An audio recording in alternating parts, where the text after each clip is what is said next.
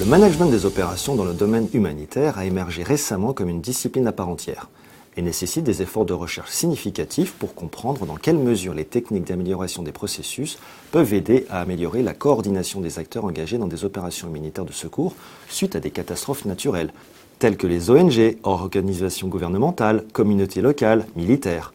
Selon United Nations Office for the Coordination of Humanitarian Affairs, OCHA, les 25 dernières années ont été marquées d'une part par une fréquence accrue des catastrophes dans le monde et d'autre part par un accroissement des périmètres impactés par ces catastrophes, ce qui a engendré, par voie de conséquence, une augmentation drastique des budgets nécessaires. À titre d'exemple, en 1992, moins de 3 milliards de dollars ont été nécessaires en réponse aux catastrophes survenues, tandis qu'en 2017, plus de 22 milliards de dollars américains ont été utilisés par les organisations militaires pour répondre aux besoins de 93 millions de personnes en difficulté réparties sur 33 pays.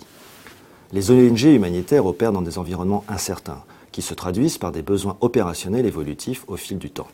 Elles ont donc besoin d'outils efficaces pour gérer leur processus et ainsi répondre de manière efficace aux populations en difficulté. Par ailleurs, les techniques d'amélioration des processus peuvent être utiles aux ONG humanitaires en matière d'efficience, compte tenu de trois éléments caractéristiques d'une ONG humanitaire. 1. Fort turnover des employés et des volontaires. 2. Exigence de reporting à l'encontre des donateurs. Et 3. Objectif d'excellence en termes de qualité de service aux populations bénéficiaires de l'aide. Nous posons alors deux questions dans notre étude. 1. Quelles sont les approches retenues par les organisations humanitaires en matière d'amélioration des processus Standards de travail, Six Sigma? 2. Quels sont les facteurs contingents expliquant les différences observées dans ces approches entre les organisations humanitaires? Principale conclusion de cette étude.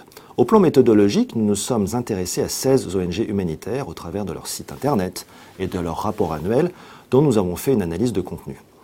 Parmi les 16 ONG retenues dans cette étude figurent 8 ONG françaises telles que Médecins du Monde, Croix-Rouge française, UNICEF France ou Handicap International, et 8 ONG canadiennes à l'image de World Visions Canada, Care Canada et Canadian Lieutenant World Relief. Nos résultats confirment la pertinence de plusieurs facteurs contingents. La taille de l'organisation et le périmètre opérationnel semblent être en lien avec les techniques d'amélioration de processus. 1. Plus l'ONG est de grande taille, plus il est probable que l'ONG a recours à l'utilisation de standards formels pour gérer et améliorer ses processus de travail. 2. Plus le périmètre opérationnel de l'ONG est large, plus il est probable que l'ONG utilise des standards pour gérer et améliorer ses processus de travail. 3. Plus le management de l'ONG est centralisé, plus il est probable que l'ONG utilise des standards pour améliorer et gérer ses processus de travail. Enfin, plus l'incertitude de l'environnement de l'ONG est grande, plus il est probable que l'ONG utilise des standards pour gérer et améliorer des processus de travail. Implication managériale.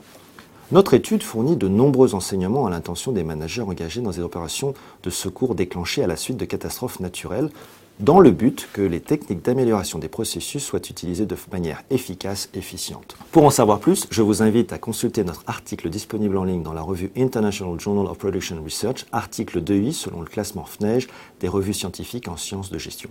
Merci beaucoup.